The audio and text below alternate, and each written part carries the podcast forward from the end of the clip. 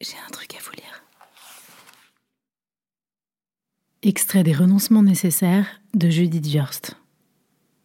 La perte est génératrice d'angoisse lorsqu'elle est soit imminente, soit perçue comme temporaire. L'angoisse contient un germe d'espoir. En revanche, lorsque la perte semble définitive, l'angoisse cède la place à la dépression, au désespoir, et on se sent alors non seulement triste et seul, mais aussi coupable. C'est de ma faute si elle est partie. Désemparée. Je ne peux rien faire pour qu'elle revienne. Indigne d'être aimée. Il y a quelque chose en moi qui fait qu'on ne m'aime pas.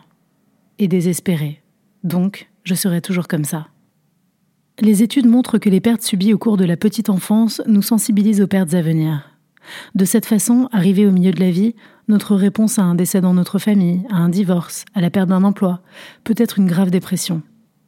C'est la réponse de cet enfant désespéré, désemparé et foudrage. L'angoisse est douloureuse, la dépression est douloureuse. Il vaudrait mieux peut-être ne pas faire l'expérience de la perte. Et s'il est vrai que nous ne pouvons rien faire pour empêcher la mort ou le divorce, ou pour empêcher notre mère de nous quitter, nous pouvons mettre au point des stratégies contre la souffrance de la séparation. Le détachement affectif est l'une de ces défenses. On ne peut pas perdre une personne à laquelle on tient si justement on ne tient pas à elle.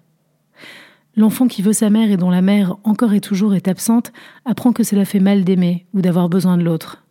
Il pourra à l'avenir demander et donner peu, n'investir rien ou presque, et devenir détaché comme un roc, parce qu'un roc, nous dit la chanson des années 60, ne souffre pas, et une île ne meurt jamais. Il existe une autre défense qui peut se présenter sous forme de besoin irrépressible de s'occuper des autres. Au lieu de souffrir, on aide ceux qui souffrent. Et par le biais de ces bons soins, on apaise son ancien, très ancien sentiment d'abandon, en s'identifiant du même coup à ceux dont on se préoccupe tant. Une troisième défense est l'autonomie prématurée. On revendique bien trop tôt son indépendance. On apprend très jeune à ne laisser sa survie dépendre de l'aide ou de l'amour de personne. On revêt l'enfant désemparé de l'armure fragile de l'adulte responsable. Ces pertes que nous avons examinées, ces séparations prématurées de la petite enfance, peuvent déséquilibrer notre attitude face au deuil nécessaire de la vie. Dans l'extraordinaire roman de Marilyn Robinson, La maison de Noé, l'héroïne désespérée médite sur le pouvoir de la perte et se souvient Ma mère me laissa à l'attendre et ancra en moi l'habitude de l'attente et de l'expectative, qui rend tout moment présent significatif de ce qu'il ne contient pas. Toutes nos expériences de perte se rapportent à la perte originelle, celle de l'ultime relation mère-enfant. Avant d'affronter les séparations inévitables de la vie quotidienne, nous vivons dans un état d'unicité avec notre mère.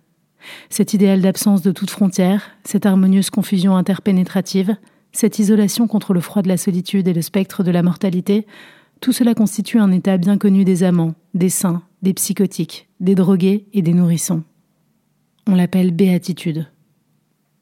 Notre rapport originel à la béatitude, c'est celui de la symbiose ombilicale, de l'unicité biologique de la matrice.